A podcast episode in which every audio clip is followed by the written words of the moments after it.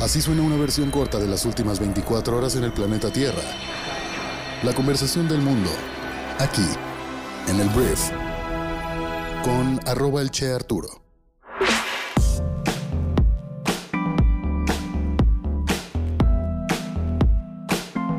Hola, muy buenos días, bienvenidos a esto que es el brief para este lunes 17 de mayo. Espero que estés comenzando de lo mejor tu semana, espero que tengas una gran semana también. Yo soy Arturo Salazar, tu anfitrión y uno de los fundadores de Briefy y pues vamos a platicar de las noticias que debes conocer el día de hoy. Comenzamos. Vamos a comenzar hablando de México y vamos a hablar del presidente nacional del Partido Acción Nacional que se llama Marco Cortés, que tal vez nunca habías escuchado hablar de él, tal vez sí, pero es un presidente nacional que forma parte de una oposición que la verdad no ha hecho mucho durante este sexenio para poder contrarrestar el dominio que tiene Morena hoy en día en la opinión pública. La realidad es que la oposición en México no ha hecho prácticamente nada por aprovechar los errores de Morena o del mismo presidente Andrés Manuel López Obrador. Yo creo, yo soy de la idea, que Andrés Manuel López Obrador y su partido se ha terminado tropezando solo y pues las victorias o de alguna forma el repunte en preferencias electorales por parte de otros partidos tal vez muchas veces depende más de los errores de Morena que de los aciertos de los partidos de oposición. Pero bueno, él es Marco Cortés. Marco Cortés acusó este fin de semana a Andrés Manuel López Obrador precisamente ante la Organización de los Estados Americanos, que es la OEA, por la intromisión del presidente en el proceso electoral actual, que esto es escalar un poco las cosas, no nada más es ir a las leyes mexicanas, esto es elevarlo un poco más. Entonces, en una reunión con integrantes de la OEA, Cortés señaló que el presidente Andrés Manuel está interviniendo de manera absurda en el proceso electoral, a pesar de que en nuestro país está claramente prohibido. Durante una reunión con integrantes del organismo, el dirigente de Acción Nacional pidió que el próximo 6 de junio los ojos de América estén puestos en el país. Afirmó que todas las mañanas desde Palacio Nacional, haciendo uso y abuso de los recursos públicos, pareciera más el jefe de la campaña del partido Morena que el jefe de Estado mexicano. Y aquí en nuestro país eso no se puede, está claramente prohibido. El presidente de Acción Nacional señaló ante la OEA que la Fiscalía General de la República está persiguiendo a los candidatos de la oposición, abriéndoles carpetas de investigación en la Secretaría de Hacienda y Crédito Público, la Unidad de Inteligencia Financiera y la propia Fiscalía. Entonces, eso fue lo que dijo Marco Cortés, que por fin demostraron que están vivos la oposición, caray. Porque independientemente de a quién le vayas en cuanto a partidos políticos, un país necesita opositores, necesita contrapesos y el contrapeso en México había estado pues, nadando de muertito, francamente, durante los últimos dos años y medio. Quiero hacer un balance de cómo vamos en temas de vacunación en nuestro país, porque hasta el viernes pasado Em, en un corte realizado a las 9 de la noche, se aplicaron en México 435 mil vacunas nuevas en contra del COVID-19 en ese día nada más, con lo cual suman un total en México de 22 millones 869 mil 482 inoculaciones, fue lo que informó el director general de epidemiología José Luis Alomía Segarra. En México somos más o menos 130 millones de habitantes, por lo cual pues claramente todavía estamos lejos, sobre todo entendiendo que muchas vacunas necesitan dos dosis, y de hecho sí tenemos ese número, el informó que un total de 15 millones de personas se han vacunado contra la enfermedad, ya sea con una vacuna de una o dos dosis. Entonces nada más repito números, 22 millones de eh, vacunas aplicadas y 15 millones de personas con una o dos dosis de la vacuna. Y hablando de temas internacionales que tienen que ver con México, el gobierno de nuestro país criticó este domingo que el Consejo de Seguridad de la ONU, del que forma parte el país, o sea, nuestro país, no asuma su papel ante la escalada del conflicto bélico entre Israel y Palestina, que ha dejado cerca de 200 muertos y ahorita vamos a hablar más de ese tema. Pero el tema es que lo que dijo el señor Juan Ramón de la Fuente, que es el embajador mexicano ante el Consejo de Seguridad, es que es lamentable que el Consejo de Seguridad no asuma su papel como uno de los principales garantes de la paz y la seguridad internacionales. De la Fuente reprochó que a pesar de que la situación en el terreno se agrava día a día, este Consejo todavía no ha sido capaz de pronunciarse, y consideró imperativo alzar una voz unida para poner fin a la violencia de los últimos días, llamar a la protección urgente de la población civil, al respeto estricto del derecho internacional humanitario y al diálogo entre las partes como única solución posible. Esto es muy irónico porque pues México no tiene mucha autoridad moral para hablar de derechos humanos ni para hablar de seguridad. En México se nos mueren más de 100 personas al día por temas de crimen organizado, por lo que esta declaración de Juan Ramón de la Fuente pues es un poco audaz. Pero bueno, México está exigiendo, que por cierto ayer sí se reunió el Consejo de Seguridad de la ONU, pero la verdad es que no hay ningún tipo de eh, salida pacífica a la vista para el conflicto de Israel y Palestina. Vamos de hecho a hablar de eso a continuación.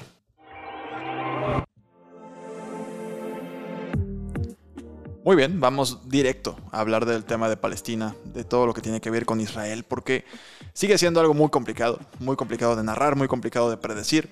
El conflicto entre Israel y los palestinos en Gaza continuó hasta el séptimo día. Los ataques israelíes mataron a 33 personas en la ciudad de Gaza el domingo y se lanzaron más cohetes contra Israel desde el territorio. Los manifestantes palestinos se enfrentaron con soldados israelíes en Cisjordania.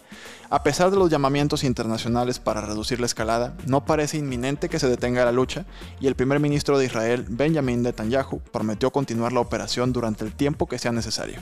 Te digo, ayer se reunieron los miembros de la ONU del Consejo de Seguridad para ver por dónde le pueden dar, pero el mismo Netanyahu, primer ministro israelí, dijo que no ve a la vista una manera de solucionarlo más que pues a balazos, a balazos y misiles. Entonces, si eres una persona que empatice con esta causa, puedes donar y te voy a compartir una fuente que es una organización que lo está haciendo bastante bien, que es la Catholic Relief Services. Puedes entrar directamente a su página web que es crs.org o ya hay un link que es, support.crs.org diagonal donate diagonal Gaza-crisis y ahí puedes donar desde un dólar si eres una persona que quiere contribuir a que estas personas en Israel, en todo Palestina, pues la pasen un poco mejor después de que esto termine, porque va a haber muchas familias, eh, construcciones, refugios, comidas, alimentos, tantas cosas que se van a necesitar para que esta gente que hoy se quedó sin un familiar, sin un sustento, sin un techo donde vivir, esto va pues requerir recursos y hay gente que está echándoles la mano en todo el planeta. Entonces, eso es lo que está pasando.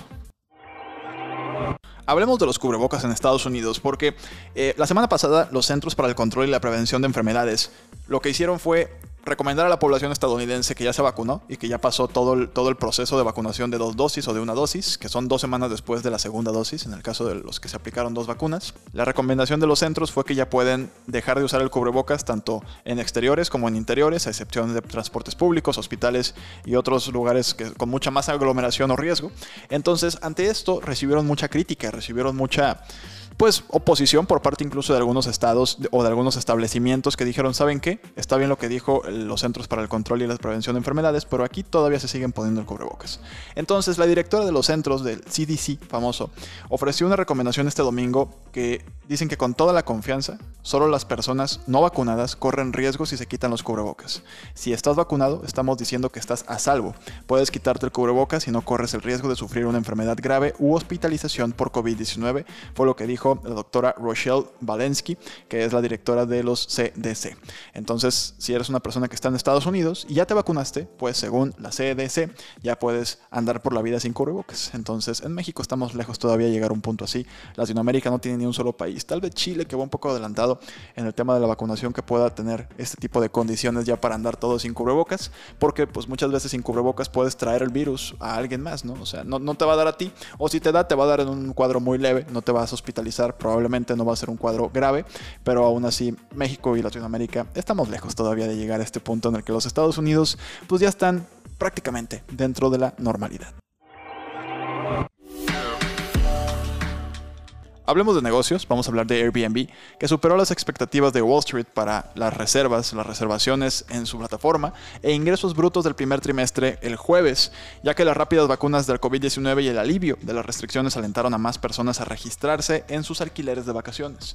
Las reservaciones brutas aumentaron un 52% a 10.29 mil millones de dólares en el trimestre, superando fácilmente las estimaciones de los analistas que eran de 6.93 mil millones de dólares. Entonces, pues Airbnb está de regreso fue una empresa que la pasó súper mal. Recuerdo que cuando truena la crisis fue, de hecho, no sé si días o meses antes de que salieran a la bolsa.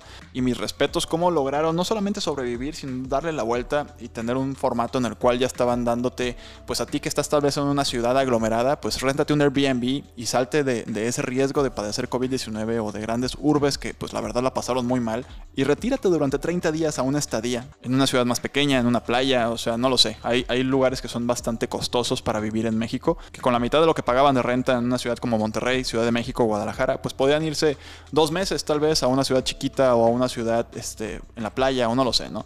Y por supuesto que estoy hablando de una clase privilegiada a la que puede hacer esto, por supuesto. Tienes que tener la facilidad del trabajo, además el recurso económico para poder irte pues a una ciudad la que tú quieras a pasar una estadía, pero Airbnb fue algo de lo que les ayudó muchísimo. Estas personas que no solamente hablando de México, personas que vivían en Manhattan y dijeron, "¿Sabes qué? Me voy a ir pues a donde vivía antes, a mi pequeña ciudad de origen o a otro país donde mi moneda me permita tal vez pagar mejores lugares o mejores estadías o mejores alimentos, lo cual pues sucede si traes dólares, ¿no? En todo la TAM.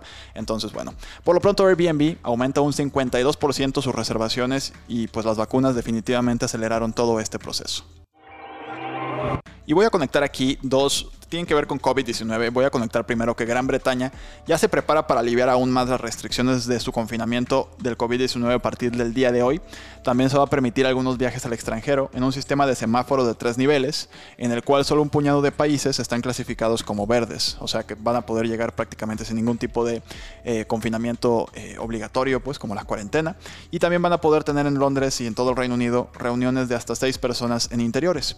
Y esto lo voy a conectar con una noticia que viene desde Dubái porque no sé si tú lo sabías, pero Dubai tiene el aeropuerto más transitado del mundo. Y el director de este aeropuerto que se llama Paul Griffiths, pues afirma que los pasaportes COVID son la única forma de reiniciar los, los, viajes masivos al extranjero. Un pasaporte COVID es como una cartilla de vacunación en la cual tú vas a poder decir, mira, ya me vacuné, aquí está, y mi última prueba COVID negativa fue tal día, para que no haya problemas a la hora de que pues, quieras viajar, simplemente, querer viajar. Entonces, este señor reconoció que la verdad es que este tipo de pasaportes sí discriminan a quienes no pueden vacunarse, sobre todo en países donde, por ejemplo, en México, que nadie menor de 60 años ha sido vacunado por parte del gobierno, ¿no? Hay quien ha ido a Estados Unidos, hay quien tiene alguna condición como ser médico o maestro, pero el resto de las personas, pues en teoría no podrían acceder a una vacuna por parte, o sea, otorgada por parte del gobierno mexicano y no podrían tener acceso a cumplir con los requerimientos de ese pasaporte, ¿no? Pero al final lo que dice el jefe del aeropuerto de Dubái es que sería la única forma de masificar una vez más los viajes, pero cuál también es la realidad. Mientras Estados Unidos o alguna potencia, realmente potencia en cuanto a turismo, no adopte esto, va a ser complicado realmente que el resto del mundo lo quiera adoptar. Entonces, vamos a ver si por ahí un Estados Unidos, tal vez un China, levanta la mano y lo oficializa. Y a partir de ahí podemos hablar con un poco más de información. Voy a hablar de deportes, primero voy a hablar de básquetbol profesional en Estados Unidos, porque Tim Duncan, Kevin Garnett y el tristemente fallecido Kobe Bryant, te extrañamos Kobe todos los días, eh, fueron incluidos este fin de semana en el Salón de la Fama del Baloncesto Naismith en Springfield, Massachusetts, el sábado. Este trío conforma lo que puede ser una de las grandes clases, de las más importantes clases del Salón de la Fama de todos los tiempos. La noche fue particularmente emotiva, pues debido a Bryant, quien murió en un accidente de helicóptero junto con su hija adolescente Gianna, y bueno, la esposa de Kobe Bryant, que se llama Vanessa Bryant, acompañada en el escenario por pues, el héroe de Kobe, que era Michael Jordan, pronunció un discurso en nombre de su esposo que terminó con la audiencia coreando su nombre, la verdad fue muy emotivo. En el caso de Tim Duncan y Kevin Garnett, ambos viven. Tim Duncan es uno de mis jugadores favoritos de la historia. Yo soy San Antonio Spur y bueno, Tim Duncan hizo historia con este equipo, ganando cinco campeonatos nada más. Entonces, bueno, por lo pronto, Brian Duncan y Garnett encabezan los miembros del Salón de la Fama del Baloncesto para este año 2021. Vamos a hablar de tenis ahora porque este fin de semana hubo un partidazo entre dos de los tres mejores jugadores de todos los tiempos del tenis, a mi parecer, que son Rafa Nadal y Novak Djokovic. Eh, Rafa Nadal amplió el domingo a 10 su récord de victorias en el abierto de Roma con un trabajado triunfo de 7-5, 1-6 y 6-3 ante el número uno del mundo, Novak Djokovic, en el último capítulo de su histórica rivalidad y pues a pocos días de que comience Roland Garros, que es el segundo Grand Slam del año. Entonces Rafa, la verdad, partidazo. El segundo set no le fue muy bien. Se lo llevó rapidísimo, 6-1, pero bueno. Al final Rafa está de vuelta después de haber perdido en Madrid, no llegó ni siquiera a la final, pero Rafa es fácilmente el jugador más grande de todos los tiempos del tenis sobre polvo de ladrillo, o sea, sobre arcilla, que es la superficie sobre la que juegan estos tenistas a veces. Hay tres superficies, nada más, cemento, hay pasto y hay polvo de ladrillo. Entonces Rafa es el más grande sobre el polvo de ladrillo. Muy bien, esta fue la conversación del mundo para este lunes 17 de mayo.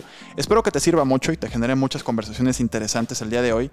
Si quieres ayudar a este programa para que sigamos creciendo, por favor comparte el brief con tres amigos que no conozcan nuestro programa y que creas que les pueda generar valor. Recuerden seguirnos en redes sociales y si quieren leer más acerca de cualquiera de estas noticias, pueden entrar a nuestra aplicación móvil que la puedes descargar completamente gratis en la tienda para que puedas leer más acerca de lo que acabo de contarte, puedas ir a las noticias originales y pues te informes hasta el nivel en el que quieras informarte. Por lo pronto, te agradezco mucho una vez más que hayas estado aquí, que tengas un excelentísimo inicio de semana y nos escuchamos el día de mañana martes en la siguiente edición de esto que es el Brief. Yo soy Arturo Adiós.